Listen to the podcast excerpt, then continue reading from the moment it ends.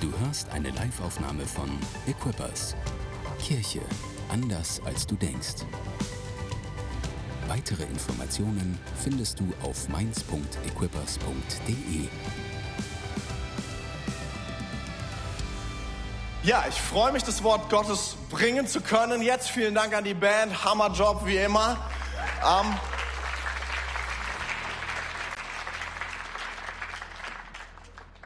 ja, ähm, ich darf als allererstes mal schöne Grüße ausrichten von unseren Pastoren. Pastor Tore, Pastorin Gabi sind unterwegs auf einem Retreat, um Energie zu sammeln, Kraft und Weisheit zu sammeln für das Jahr 2024.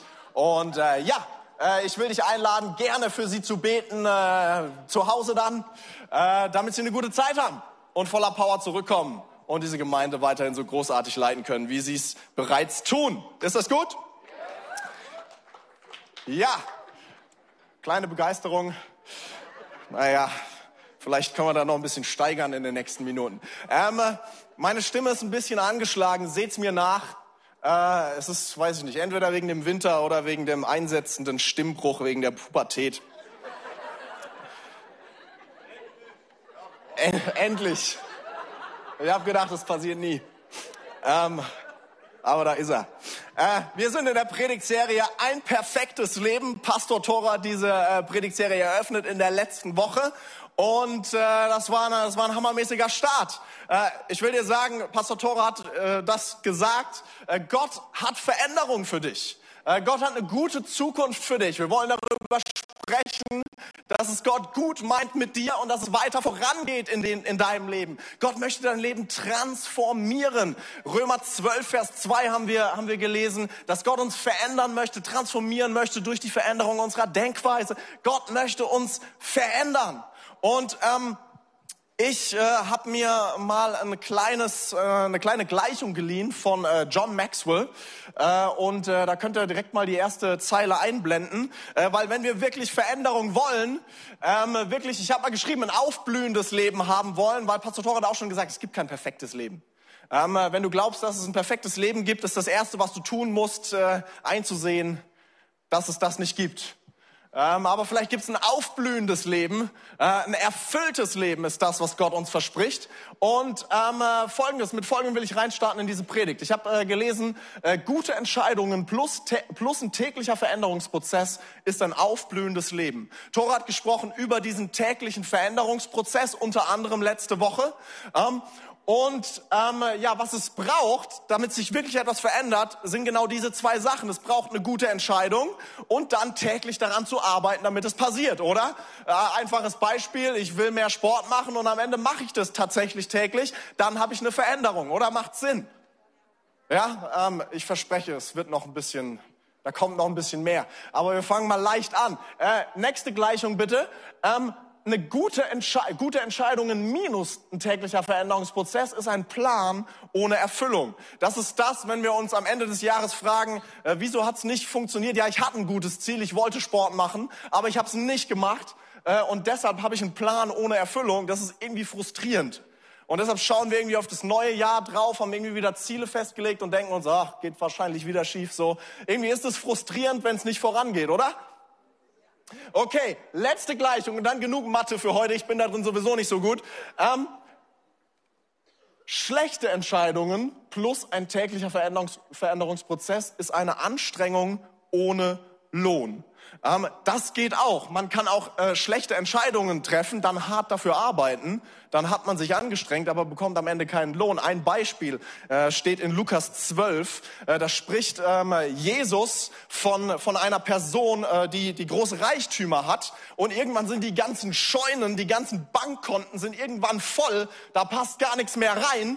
Äh, und dann sagt er, okay, was mache ich jetzt? Okay, ich baue noch größere Scheunen, damit all mein Zeug da reinpasst. Und äh, dann werde ich mich zurücklehnen und das Leben genießen. Und dann taucht Gott auf und sagt, hey, du wirst noch heute dein Leben verlieren. Was bringt dir all das, wofür du dein Leben investiert hast? Und das ist ein Beispiel dafür, dass wir uns auch ähm, Ziele setzen können, die nicht nach dem Willen Gottes sind. Und am Ende bekommen wir gar nicht das, was wir uns wünschen.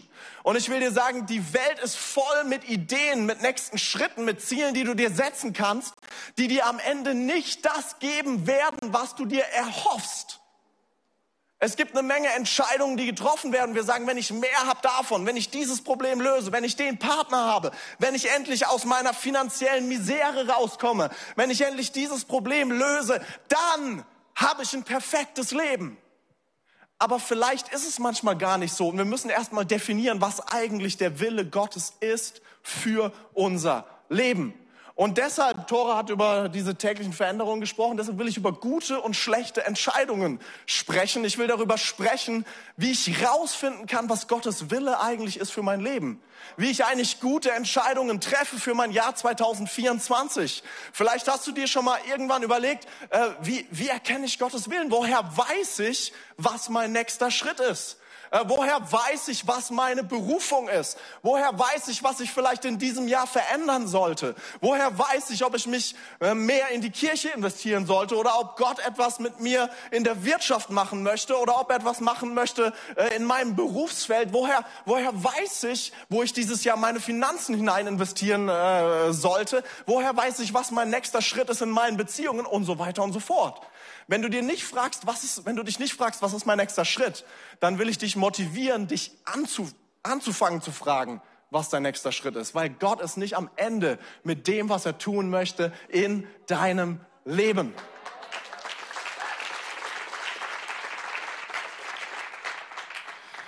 Und deshalb möchte ich darüber sprechen, wie erkenne ich Gottes Willen, wenn Gott nicht klar spricht, was ich tun soll. Ja, also wir würden uns ja alle freuen, wenn wir irgendwann aus dem Haus gehen und die Hecke brennt und sie verbrennt nicht. Und äh, der Herr sagt, zieh deine Sandalen aus, äh, geh zum Pharao und sag, lass mein Volk ziehen. Ähm, oder keine Ahnung, oder starte eine Group bei Equippers. Ähm, äh, irgendwie, keine Ahnung, es wäre ja, wär ja schön, wenn das so laufen würde. Aber wie kann ich rausfinden, was Gottes Wille ist, wenn Gott nicht klar redet?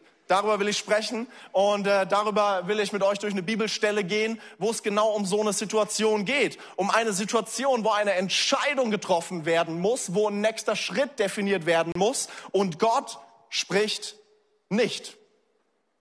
Seid ihr dafür bereit? Sehr gut. Ähm, die Geschichte steht ganz am Anfang in der Bibel. 1. Mose Kapitel 13. Darüber will ich mit euch äh, quatschen. Ich lese einfach mal zwei Verse daraus vor und äh, ja, dann äh, äh, schauen wir mal, wie es weitergeht. 1. Mose 13 ab Vers 5. Auch Lot, der mit Abraham zog, besaß viele Schafe, Kühe und Zelte, so dass es nicht genügend Weideplätze für all die Tiere gab. Ihr Besitz war zu groß, um zusammen zu wohnen. Deshalb brach ein Streit aus zwischen den Hirten Abrams und den Hirten Lots. Das ist die Einleitung. Wo ist jetzt der nächste Schritt? Wo ist jetzt die Entscheidung? Naja, ähm, in dieser Geschichte geht es darum, Abraham, später bekannt als Abraham, hat einen Streit mit Lot, mit dem er schon seit Jahren unterwegs ist, weil sie sind beide zu gesegnet. Geiles Problem, oder? wir haben zu viel. Das Land ist zu klein. Äh, was machen wir? Zu viel Segen. Ähm, und äh, sie kommen zu einer Situation, wo es wirklich zu einem Streit kommt und sie entscheiden müssen, wie geht's weiter? Ähm, was machen wir am Ende? Wir werden durch die Geschichte durchgehen. Am Ende stehen sie vor der Entscheidung. Der eine geht nach links, der andere geht nach rechts. Und Gott spricht nicht, wer wohin gehen soll, sondern sie müssen irgendwie entscheiden, was ist mein nächster Schritt. Und ich glaube, dass wir in dieser Geschichte lernen können, acht Punkte, oh mein Gott, acht Punkte, ich komme hier nie wieder raus. Acht Punkte, wie wir Gottes Willen erkennen können, wenn Gott nicht deutlich spricht. Ist das gut? Super. Äh, und weil es acht Punkte sind, fange ich direkt an. Erstens. Erstens, baue einen Altar. 1. Mose 13, Vers 3. Äh, bevor dieser Streit ausbricht, passiert Folgendes. In Etappen zogen Lot und Abraham weiter bis nach Bethel, an den Ort zwischen Bethel und Ai, wo sie schon einmal ihre Zelte aufgeschlagen hatten. Damals hatte Abraham dort einen Altar erbaut und hier betete er den Herrn erneut an. Das ist wie diese Geschichte losgeht, bevor der ganze, der ganze Streit überhaupt erst ausbricht und die, Fragen überhaupt erst aufkommen. Das allererste, was passiert, ist Abraham betet an. Deshalb ist mein erster Punkt, bau einen Altar. Abraham betet erneut an. Er ist zum zweiten Mal an diesem Ort. Und was er als erstes macht, ist, er preist Gott. Er sucht Gott. Und ich verspreche dir, mein erster Punkt äh, zu beten ist nicht der revolutionärste Punkt dieser acht Punkte.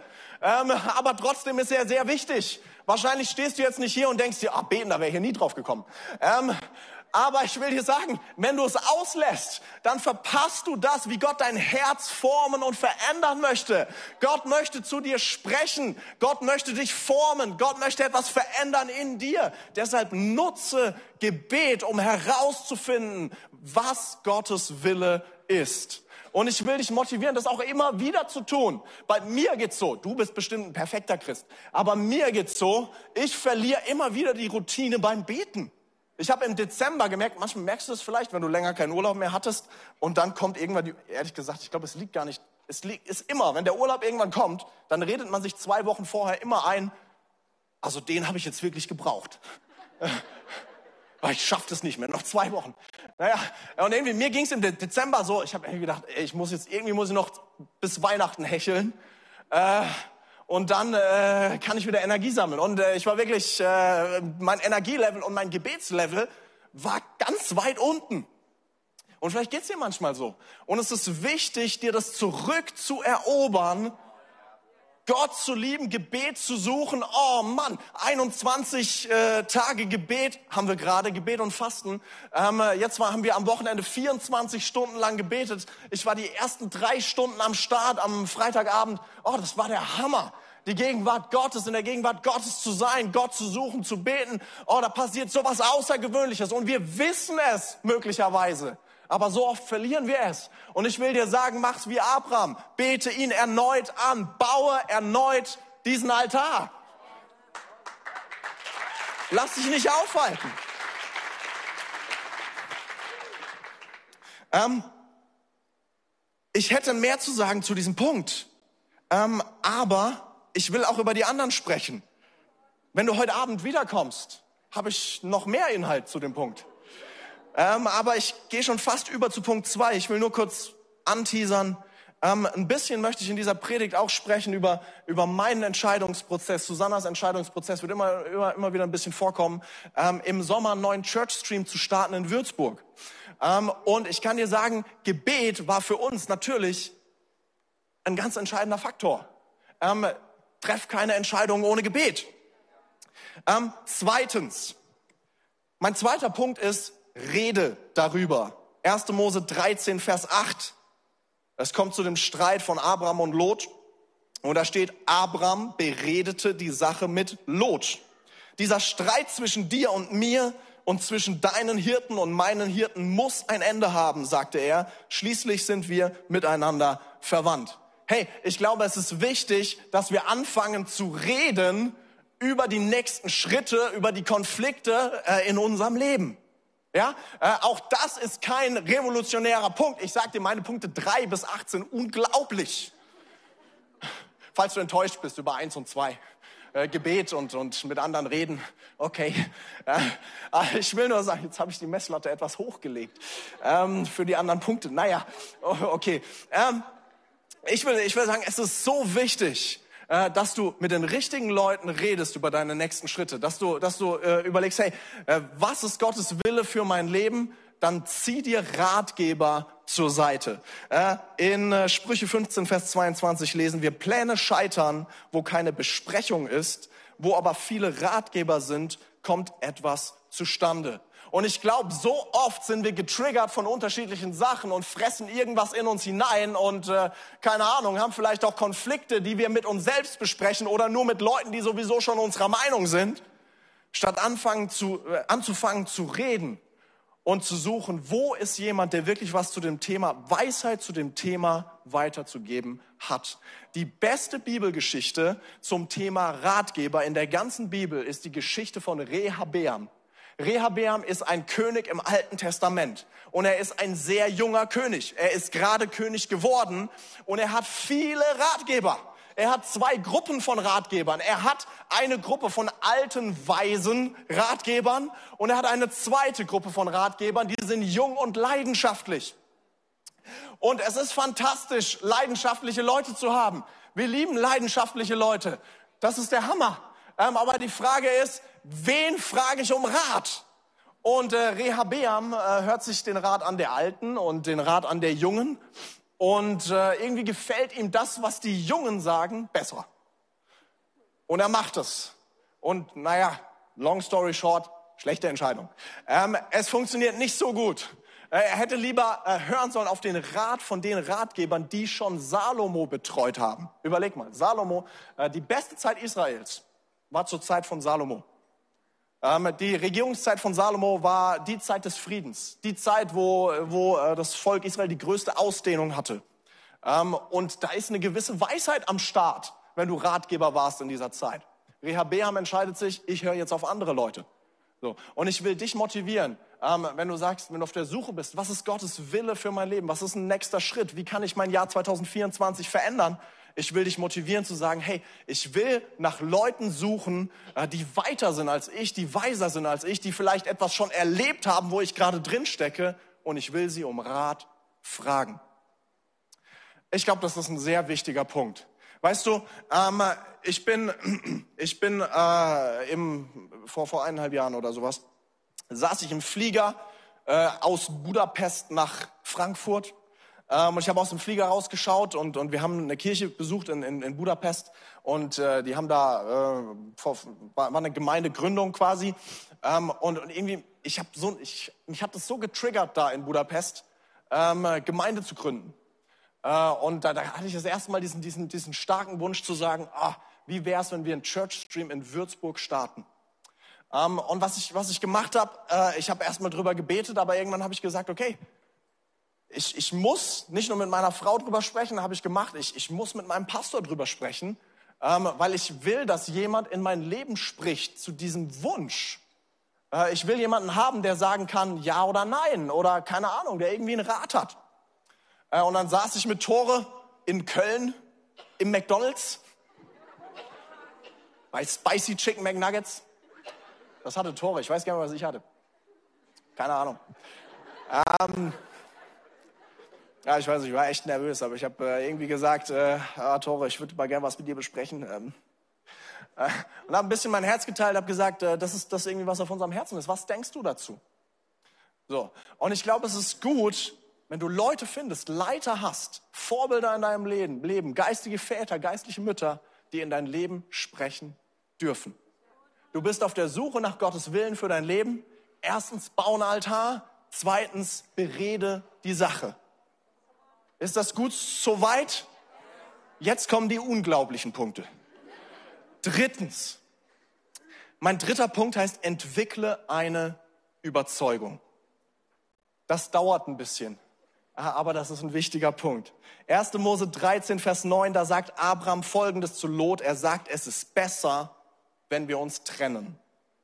Es ist besser, wenn wir uns trennen.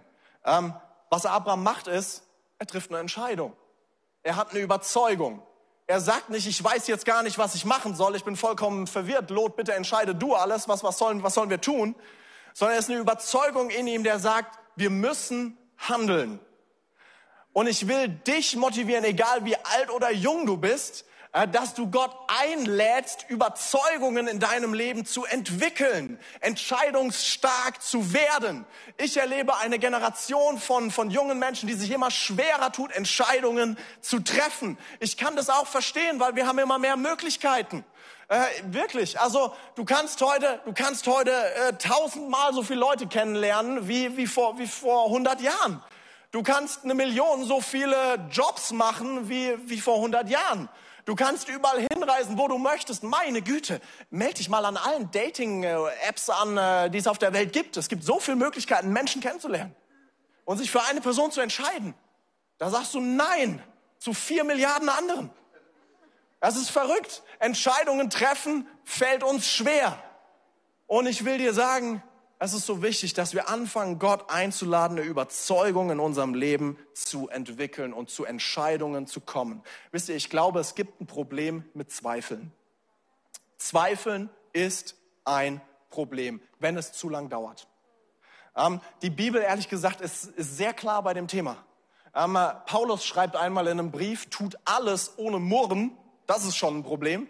Für mich auch sehr. Wieso hat er das geschrieben? Ähm, tut alles ohne Murren und Zweifeln. Das ist doch mal eine Ansage, oder? Hab keine Zweifel, ja, wenn es so leicht wäre, ne? Ähm, tut alles ohne Murren und Zweifeln. Jakobus schreibt, jemand, der zweifelt, ist vergleichbar mit einer Meereswoge. Die wird vom Wind hin und her getrieben, einmal nach links, einmal nach rechts. Ist kein sehr motivierendes Bild, ne? Ähm, vielleicht eine motivierende Sache.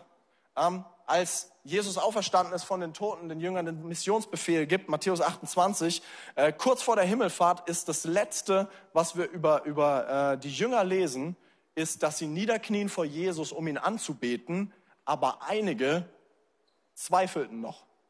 Das steht da. Finde ich, finde ich super. Also, da begegnet dir der auferstandene Jesus. Du kannst den irgendwie anfassen. Hast gesehen, wie der am Kreuz gestorben ist. Und dann betest du ihn an, aber einige zweifelten noch. Also, also, ich, hä? Und, und, weißt du, was ich beeindruckend finde, dass diese, dass diese Apostel nach Pfingsten, als der Heilige Geist fällt auf, auf, auf ihr Leben, oh, der Difference Maker ist gar nicht dem auferstandenen Jesus zu begegnen, sondern der Difference Maker ist Pfingsten, ist die Taufe im Heiligen Geist. Wenn du getauft bist im Heiligen Geist, dann hast du die Power und die Kraft, voranzuschreiten und im Namen von Jesus Gottes Willen zu tun.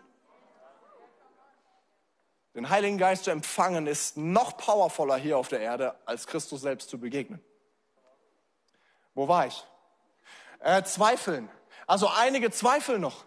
Äh, und dann lesen wir von diesen Aposteln, dass sie an alle Enden der Welt gehen nach Pfingsten Thomas zum Beispiel, der bekannt ist als der Zweifler, weil er gesagt hat, nur wenn ich Jesus auferstanden sehe, werde ich das glauben, der zieht bis nach Indien ohne Flugzeug, ohne Auto, äh, um das Evangelium zu verkünden. Und dann gibt es jetzt heute die sogenannten Thomas-Christen in Indien, weil der bis dahin gelaufen ist. Der hatte eine Überzeugung.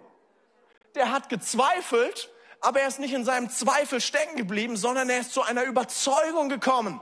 Gott hat gewirkt in seinem Herzen, da ist eine Überzeugung gewachsen und deshalb ist er losgezogen, hat das Evangelium verkündet und Gott hat gewirkt durch ihn.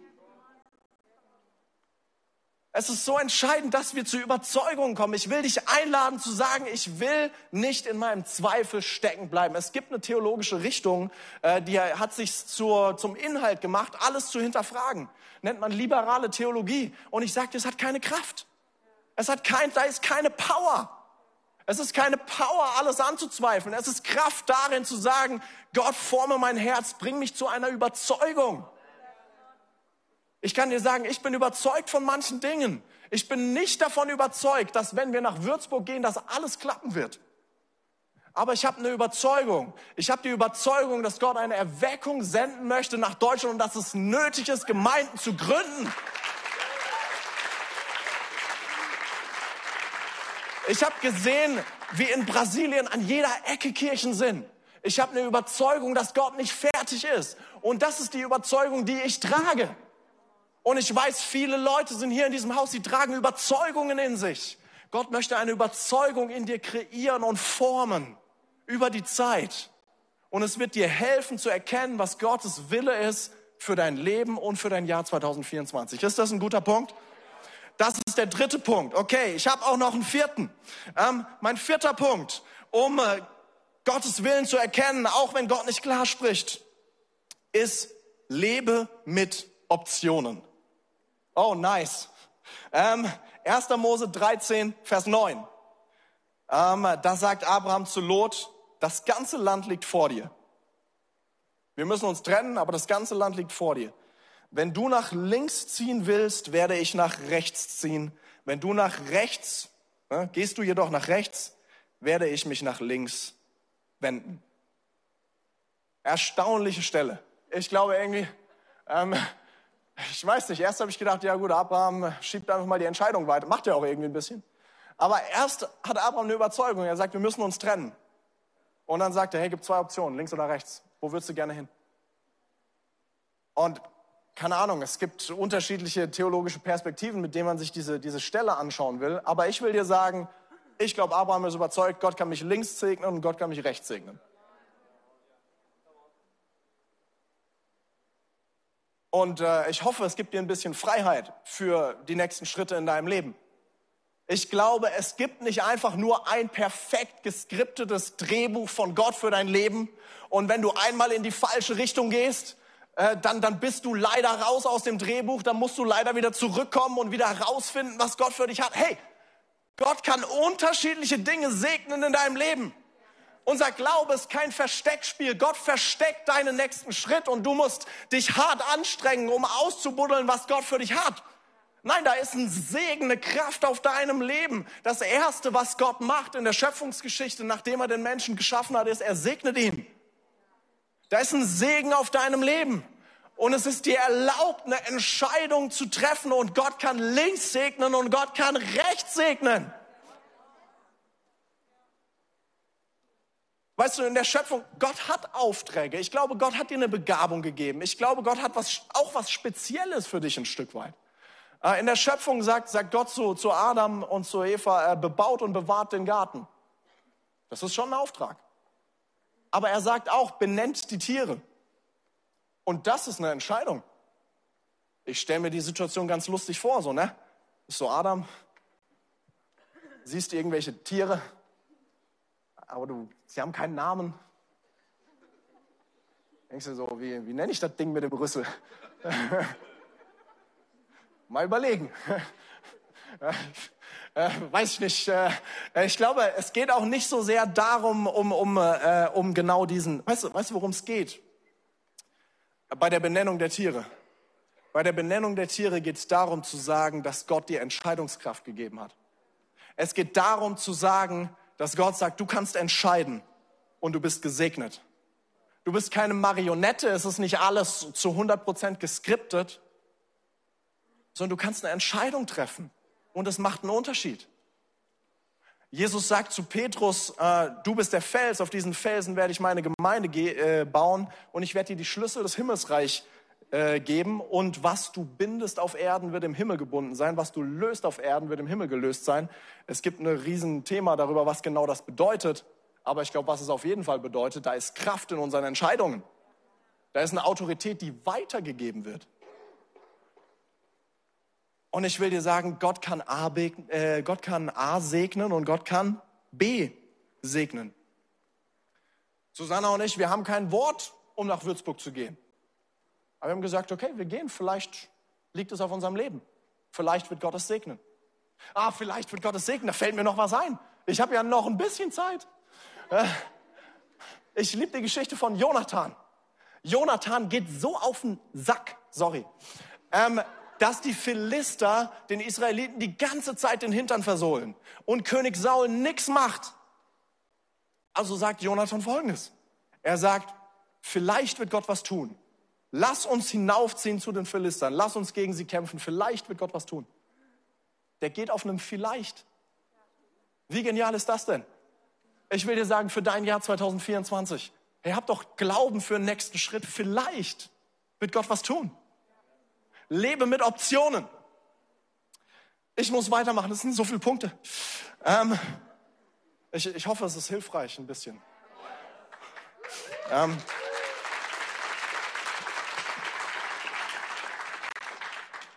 wenn du nach Gottes Willen suchst, wenn du Entscheidungen treffen willst, mein fünfter Punkt heißt, achte auf das ganze Bild. Oder Klammer auf, um das ein bisschen zu erklären, es braucht Weisheit. Hm. Ich will die Geschichte weiterlesen von Abraham und Lot ab Vers 10. Also Lot steht jetzt vor dieser Entscheidung. Was, was soll ich wählen? Links oder rechts? Lot schaute sich die fruchtbare Ebene des Jordantals an, die sich nach Zoar hin erstreckte. Denn bevor der Herr Sodom und Gomorra zerstörte, das liegt im Jordantal, äh, war das ganze Gebiet gut bewässert wie der Garten des Herrn oder Ägypten. Ah, Hammerland, das Jordantal. Deshalb wählte Lot das Jordantal. Die Bewohner Sodoms aber waren sehr böse und sündigten schwer vor dem Herrn. Das ist, was wir lesen über die Entscheidung von Lot. Ähm, und ich will sagen, äh, es braucht Weisheit bei der Entscheidung, weil manche Dinge siehst du auf den ersten Blick und andere Dinge siehst du auf den zweiten Blick. Äh, und Lot sieht auf den ersten Blick, oh, das Land ist Hammer. Da können meine Viehherden und mein Besitz können da florieren, haben genug zu essen. Da, da ist ein weiterer Segen am Start, sieht mega aus. Aber er übersieht die Herausforderung. Er übersieht, dass die Bewohner des Jordantals das Problem sind. Und ähm, ja, ich, ich, ich will dir sagen, ich glaube, es ist, es ist richtig genial und gut, Träume zu haben und einen nächsten Schritt anzuvisieren. Aber gleichzeitig sollten wir wissen, zu jedem Traum gibt es auch immer einen Preis.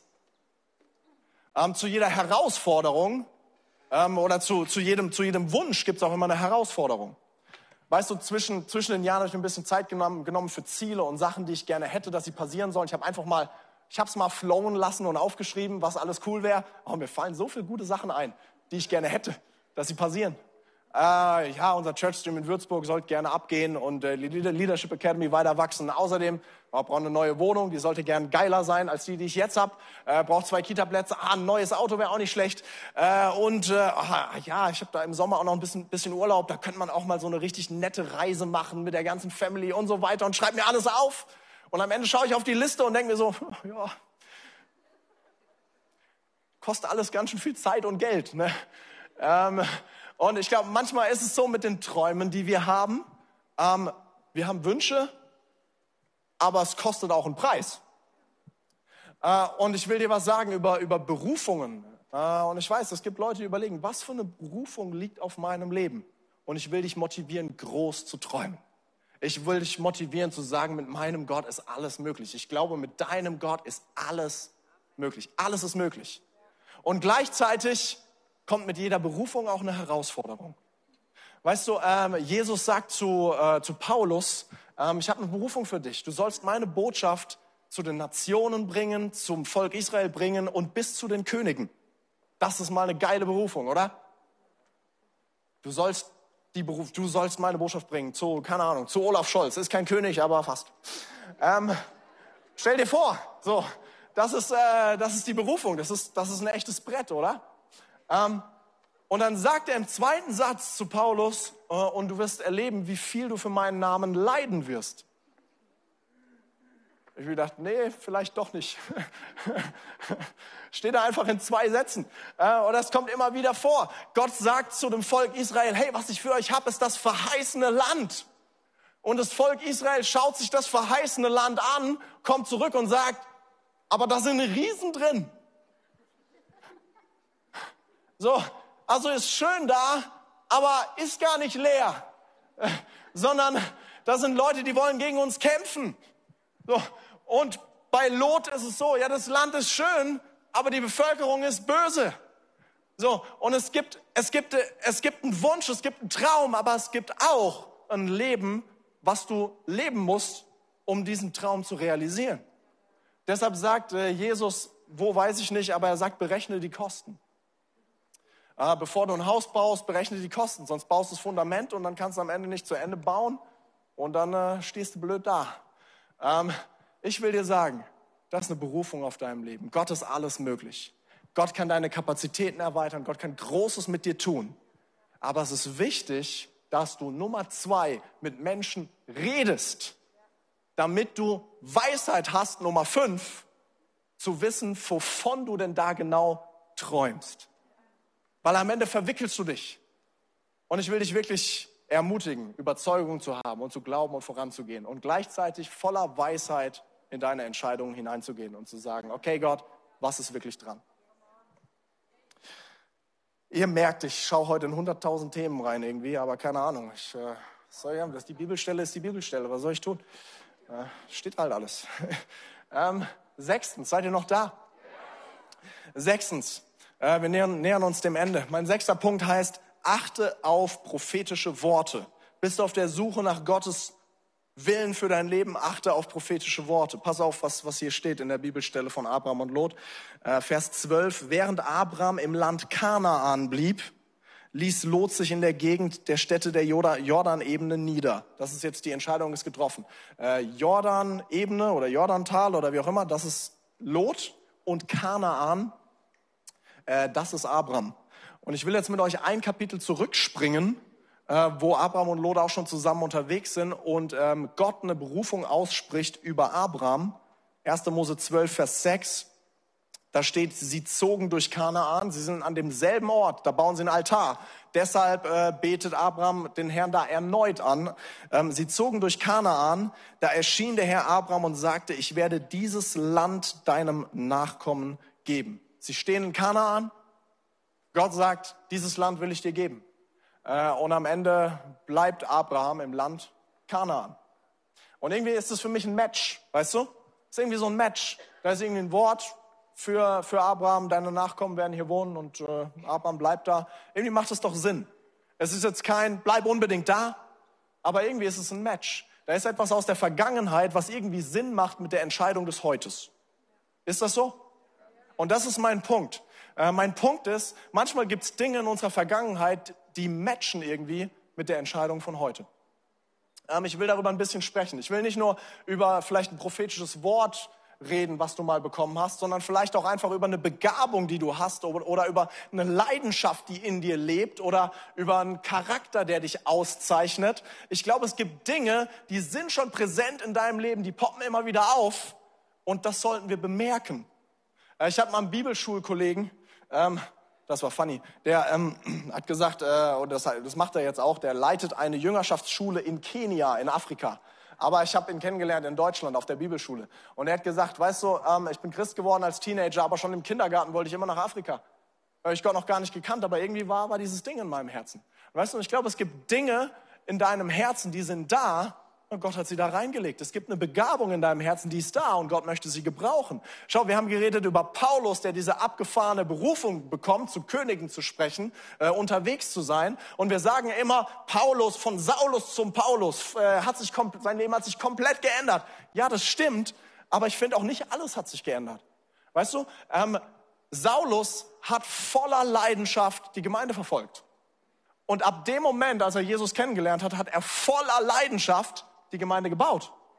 Was sich nicht geändert hat, ist seine Leidenschaft. Ich glaube, Gott hat etwas gesehen in seinem Herzen, hat gesagt, oh Mann, da ist was am Start, das ist eine Leidenschaft, die kann ich gebrauchen. Äh, Paulus, Saulus, war schon, bevor er Jesus kennengelernt hat, unterwegs in Damaskus, in ganz Israel, in ganz Judäa, um die Gemeinde zu verfolgen. Und als er Jesus kennenlernt, naja, da ist er auch überall unterwegs, nicht nur in äh, Israel, nicht nur in Judäa, nicht nur in Samaria, sondern im ganzen römischen Reich. Er ist unterwegs. Auch das hat sich nicht geändert. Da ist vielleicht etwas in deinem Leben, äh, wo du merkst, oh Hammer, das ist etwas, was mich begeistert, das ist ein Traum. Ich würde sagen, es kann ein Indiz sein für eine Sache, die du vielleicht mal ausprobieren solltest. Macht es Sinn? Yes, Hammer. Ähm, Weißt du, und wenn wir auf der Suche sind nach Gottes Willen für unser Leben, äh, dann ist es wichtig, dass wir eine Vielzahl von Dingen zusammennehmen und einfach schauen, Gott, was hast du vor? Äh, Gott, was könnte ein guter Schritt sein? Und weißt du was? Gott kann viele Optionen segnen. Noch zwei Punkte. Schaffen wir die? Siebtens, ähm, revidiere eine falsche Entscheidung. Ah, über diesen Punkt will ich noch ein bisschen quatschen. Revidiere eine falsche Entscheidung.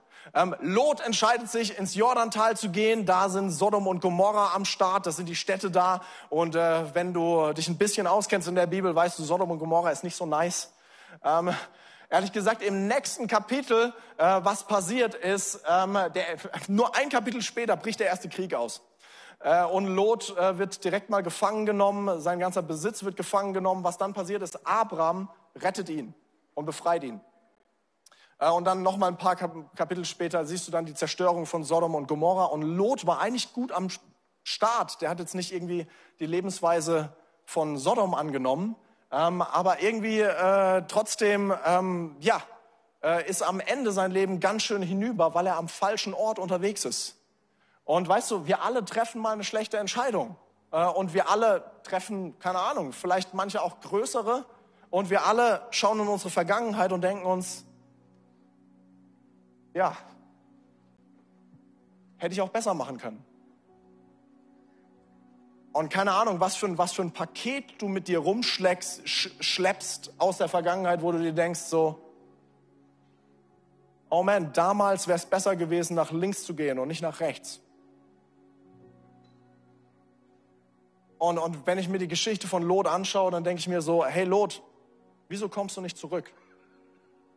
Wieso sagst du nicht nach der Gefangennahme, come on, ich weiß nicht, irgendwie, das ist es nicht hier, ich ziehe an einen anderen Ort, ich komme wieder zurück. Und ich, ich, ich, ich will dich motivieren, eine Person zu sein, die nicht festhängt in falschen Entscheidungen aus unserer Vergangenheit. Weißt du, die Kirche ist kein Ort für perfekte Leute. Wenn du perfekt bist, bitte geh wieder. Weil dann fühlen sich alle anderen so schlecht. Die Kirche ist ein Ort für zerbrochene Menschen. Ich bin ein zerbrochener Mensch. Alle Leute, die ich kenne hier in der Kirche, sind zerbrochene Menschen, die glauben, dass Gottes Gnade reicht, um es nochmal neu zu probieren. Und das will ich dir zusprechen. Ganz egal, was in deiner, Entschei in deiner Vergangenheit an falschen Entscheidungen passiert ist, ganz egal, was, was, was an Dingen kaputt gegangen ist, Gott kann immer wieder neu mit dir starten. Gott hat nicht ein perfektes Drehbuch und wenn du einmal scheiterst, dann ist, kannst du seinen Willen nicht mehr tun. Das ist Blödsinn. Gott kann aus dem letzten Dreck Gold machen, weil er ist Gott. Und deshalb möchte ich dir sagen, hey, hey, bleib am Ball und sag, ich will es nochmal neu probieren. Weißt du, Josef, der Urenkel von Abraham, ähm, weiß ich, bestimmt war er auch auf der Suche nach dem Willen Gottes für sein Leben. Und weißt du, Josef hat den Willen Gottes für sein Leben erkannt, aber nicht als er jung war, nicht als Teenager, nicht als junger Erwachsener, sondern am Ende der Geschichte. 1. Mose 50, letztes Kapitel vom ersten Buch Mose, letzte Story von Abraham, Isaac, Jakob und Josef. Ähm, und, und Josef hat eine Menge Scheiße erlebt. Äh, Josef ist verkauft worden von seinen Brüdern. Josef war in der Sklaverei. Josef war unschuldig im Gefängnis. Gott hat ihn rausgeholt aus allen Situationen, hat ihn eingesetzt als ein Leiter im, im, im ägyptischen Staat. Und irgendwann kommt diese finale Szene, ähm, wo er das Essen verteilt in der Hungersnot. Nicht nur in Ägypten, sondern an alle Nationen. Und dann tauchen seine Brüder auf, die ihn verkauft haben, weil sie Hunger haben. Und Josef versorgt sie. Und dann steht in 1. Mose 50, Vers 20 etwas, was Josef sagt. Er sagt, all das ist passiert, damit ich viele Menschen retten kann. Er schaut zurück auf sein Leben und er findet den Willen Gottes. Er findet, dass Gott den Mist gesegnet hat. Und das möchte Gott in deinem Leben tun. Er möchte nicht, dass Mist passiert, aber er kann jeden Mist segnen. Er kann deine Story umdrehen. Und deshalb will ich dir sagen, Punkt 7, revidiere eine falsche Entscheidung. Sag, hey, ich probiere es nochmal. Gottes Gnade kann mein Scheitern nicht aufhalten. Ist das gut? Alright, einen Punkt habe ich noch, dann haben wir es geschafft. Mein achter Punkt heißt, umgib dich mit den richtigen Personen. Ich will dir sagen, wichtiger als was du machst, ist mit wem du es machst. Und ich glaube so sehr an diesen Punkt. Ähm okay, ich muss den Punkt noch mal ein bisschen erklären. Ähm wir sind in der Geschichte von Abraham und Lot. Und Abraham, wir alle wissen das, er ist der, er ist der Stammvater des Volkes Israels. Äh, und, und Gott spricht zu Abraham dieses, dieses berühmte, ich will dich segnen und du sollst ein Segen sein und durch dich werden gesegnet werden alle Völker der Erde. Das ist das, was Gott zu Abraham spricht an einer anderen Stelle. Ich will dich segnen, du sollst ein Segen sein und durch dich werden gesegnet werden alle Völker der Erde. Und dann ist Lot mit Abraham unterwegs und was wir sehen ist, beide sind gesegnet. Das ist wirklich, ich finde die, find die, die Story so lustig, weil die sind wirklich, ich habe es vorhin schon gesagt, das Problem ist, die sind zu gesegnet. Deshalb fängt der Streit an. Sie haben zu viel. Das ist der Ursprung des Streits. Beiden geht es sehr gut. Und der Moment, wo sich Lot von Abraham trennt, ist der Moment, wo der Segen schwindet. Ist der Moment, wo auf einmal diese Kraft auf dem Leben Lots nicht mehr da ist. Und das ist vielleicht Es ist irgendwie komisch zu hören, aber ich will dir sagen, manchmal ist es wichtig zu wissen, mit wem bin ich unterwegs. Wir alle sind geliebt, wir alle sind, wir sind alle äh, gleich wertvoll vor Gott. Aber manchmal ist die Frage, mit wem bin ich unterwegs in meinem Leben? Weißt du, ähm, Nochmal eine Bibelstelle, um das ein bisschen deutlich zu machen. 1. Mose 30, Vers 27. Das ist eine Geschichte von Jakob und Laban. Jakob, Jakob ist der Enkel von Abraham. Und da ist ein Segen auf seinem Leben, weil er ist der Enkel von Abraham. Ähm, und äh, so wie Abraham und Lot zusammen unterwegs sind, sind Jakob und Laban zusammen unterwegs. Laban ist der Onkel von Jakob. Und in 1. Mose 30, Vers 27 steht folgendes, tu mir doch den Gefallen und bleib bei mir, bat Laban. Ich habe gemerkt, dass der Herr mich deinetwegen gesegnet hat. Das ist wie bei Abraham und Lot. Lot ist gesegnet, weil er mit Abraham am Start ist. Und da ist dieser Laban, den man normalerweise nicht in der Predigt als positives Beispiel nehmen sollte, weil er nicht so viele gute Sachen macht. Aber er hat eine Sache verstanden, wenn ich mit Jakob unterwegs bin, dann liegt da ein Segen auf meinem Leben. Und deshalb verarscht er nach Strich und Faden und sorgt dafür, dass er da bleibt. Macht es bitte nicht. Ähm, aber hat eine Sache verstanden. Wichtiger als was ich mache, ist mit wem ich es mache. Und ich will dir sagen, wenn du auf der Suche bist nach dem Willen Gottes für dein Leben, dann überleg dir, mit wem umgebe ich mich? Was ist mein Zuhause? Was sind die Leute, auf die ich höre? Was sind die Leute, zu denen ich aufschaue? Was ist die Kirche, in die ich mich pflanze? Da liegt eine Kraft in dem, wo wir unterwegs sind. Und es kann was ausgelöst werden in deinem Leben, wenn du dich am richtigen Ort pflanzt. Und ja, das war eine Vielzahl von Punkten und Sachen. Aber ich wollte ein bisschen drüber, drüber sprechen, wenn wir uns Ziele setzen, wenn wir uns nächste Schritte äh, setzen. Hey, was ist eigentlich Gottes Wille? Wie kann ich rausfinden, ob eine Sache mein Wille ist, einfach nur meine Idee oder ob es vielleicht Gottes Idee ist? Und das sind acht Punkte, die dir hoffentlich ein bisschen helfen, um zu suchen nach dem, was Gott möchte und um gute Entscheidungen zu treffen. Ich hoffe, äh, es segnet dich und hilft dir. Ich würde gerne äh, beten ähm, zum Abschluss von dieser Predigt. Und vielleicht gibt es einen Punkt von diesen acht, wo du sagst, das, das ist ein Ding, was ich angehen will.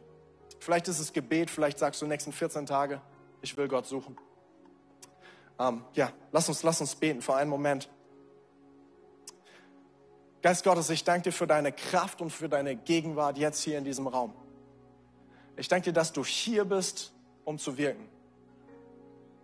Und ich bete einfach dafür, dass du unser, unser Wollen und unser Wirken formst. Ich bete dafür, ah, dass du zu uns sprichst. Ich bete dafür, dass du in uns eine Überzeugung wachsen lässt, dass du etwas tun möchtest mit unserem Leben. Ich bete dafür, dass in jeder Gebetszeit in dieser Woche, an jedem Morgen 6 Uhr und auch am Wochenende 24 Stunden Gebet, dass du kommst mit deiner Kraft und dass du uns hilfst, voller Glauben gute Entscheidungen zu treffen und dich zu suchen, deinen Willen zu suchen und voller Kraft voranzugehen. Danke dir für deine Gnade, wir danken dir für deine Gegenwart. Wir ehren dich in unserer Mitte, Herr. Danke fürs Zuhören.